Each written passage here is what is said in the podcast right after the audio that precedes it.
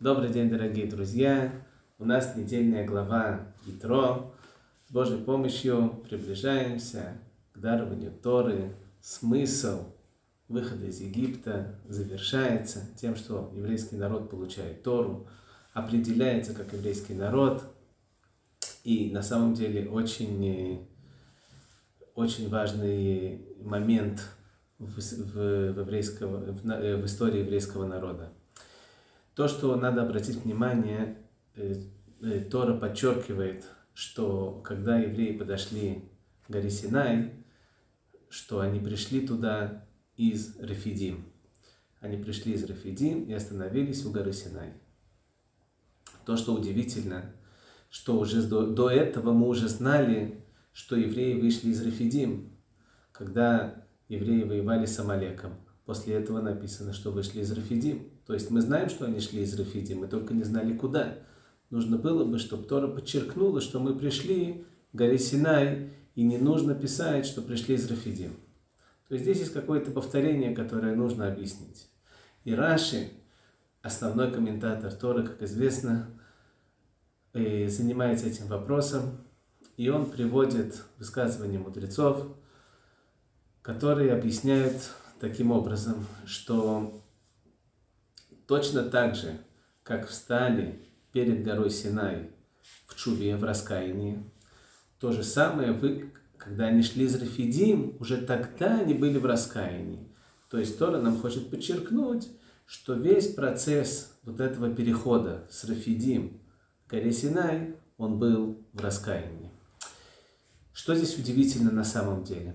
удивительно, и так спрашивает Нацив, сын Рафхайми Воложин, основатель Ешивы Воложин, он спрашивает так, ведь это же удивительная вещь. Если мы начнем отчет назад, то получится, что вот этот переход занял совсем очень мало времени, буквально несколько дней, потому что э, мы знаем, что ман начался спускаться 15 ияра, 30 дней после того, как вышли из Египта, вышли 15 Нисана, до 15 ияра у них, э, э, у них было, был свой хлеб с собой, они кушали свой хлеб. Потом он закончился, начался ман. После 15 э, ияра они 23 ияра встретились с Амалеком, который хотел их уничтожить. Была война с Амалеком. И после 23 яра они потом перешли в Рафидим. И после Рафидим они пошли в горе Синай.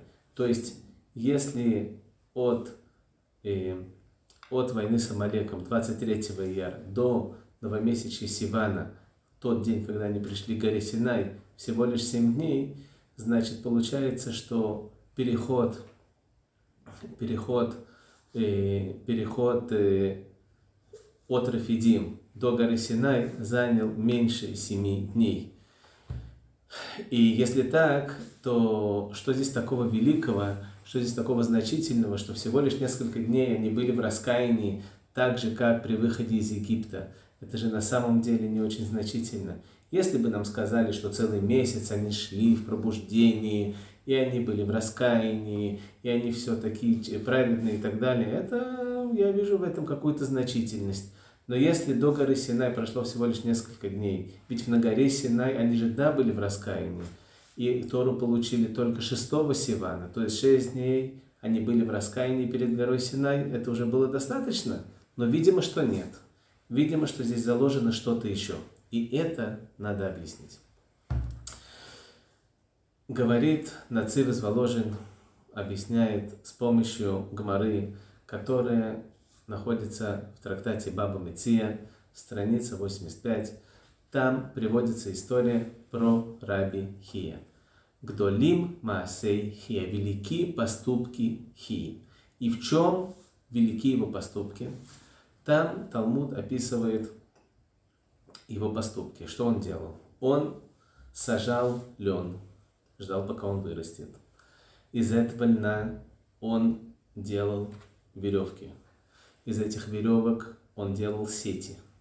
С этими сетями он ловил в лесу оленей. Этих оленей он резал и мясо давал бедным, а кожу обрабатывал. И на этой коже он, э, он готовил из нее пергаменты, и на этой коже он писал пять свитков Торы. После того, как он заканчивал писать все эти свитки, он, то есть он писал не как у нас целое пятикнижие от начала и до конца, а книга Берешит в отдельном свитке, книга Шмот отдельном, Вайкра и так далее. Каждый хумаш, каждая пятикнижие, каждая, она была в отдельности. Он приходил в город, в котором не было преподавателей Торы, не было тех, которые учат детей Торе. И это была проблема в том поколении, что не было достаточно преподавателей. Он собирал 11 детей. Пятерым, каждому из них он давал один из свитков. И, и кроме этого, он брал еще шестерых, и каждому из них он преподавал шиша седрей мишна, то есть каждый получил один седр. Мишнайот, устная Тора, делится на шесть частей. Каждую часть он учил одному ребенку. Так что перед тем, как он уходил из этого города, он оставлял 11 детей. Каждый ребенок имел часть Торы, которую он должен был выучить. После того, перед тем, как уходить, он им сказал, дорогие детишки, у вас есть важное задание. Каждый из вас, из вас то, что сейчас знает, должен до моего прихода сюда назад научить всех остальных детей то, что он знает. Так что получится, что к его возврату 11 детей будут знать всю Тору. Таким образом, Рабихия спас Тору, чтобы не забылось среди еврейского народа, поскольку было много-много-много общин и городов, в котором не было людей, которые будут преподавать Тору следующему поколению. В заслугу этому Рабихия получил э, в грядущем месте, в грядущем мире место, куда никто не имеет права попасть кроме Рабиханина Бендоса. Как известно, Рабиханина Бендоса в трактате Таанит рассказывается много историй. Это был человек, который был полностью, полностью со Всевышним. Всю жизнь он жил полностью Башгаха Пратит. Он ощущал наблюдение Всевышнего на каждом шагу. И он был на самом деле великий праведник. И только он среди всех имел право Э, приблизиться после 120, после его смерти, приблизиться к тому месту в грядущем мире, где находился Рабихия. Там же в Талмуде рассказывается, что был один раввин, которому э, каждый день, каждый день приходил пророк Ильяу с ним учить вместе Тору. Это показывает о том, что этот человек, этот раввин, он был на самом деле на высоком уровне, чтобы заслужить такого, такого, такой визит от Ильява Нави, пророка Ильяу. И после его смерти он попросил хотя бы посмотреть на это место, и даже это он не получил. Настолько велика святость Рабихия. И тут задается вопрос, Рабихия, мы же понимаем, мы знаем наших праведников, мы знаем, как у них время рассчитано от секунды до секунды – все четко, четко, четко, распорядок дня, не уходит ничего впустую. Рабихия, который был удивительный мудрец, на высшем, на высшем уровне, сейчас начнет сажать лен и готовить из этого сети и бегать за оленями в лесу. Это совершенно непонятно. Как такой человек будет такими вещами заниматься? Представьте себе – Возьмите себе какого-нибудь глава поколения, какого вы только себе можете представить, что он будет заниматься такими вещами. Это вообще укладывается у нас в голове. Мы представляем себе такое поведение. Отвечать на цивме Воложин – да. Рабихия знал, что он должен спасти Тору в еврейском народе. Для этого нужно вложить максимум для того, чтобы она смогла сохраниться. Каждая вещь, каждое действие, которое он делал, он делал это ради Торы, ради Всевышнего, ради того, чтобы Тора сохранилась.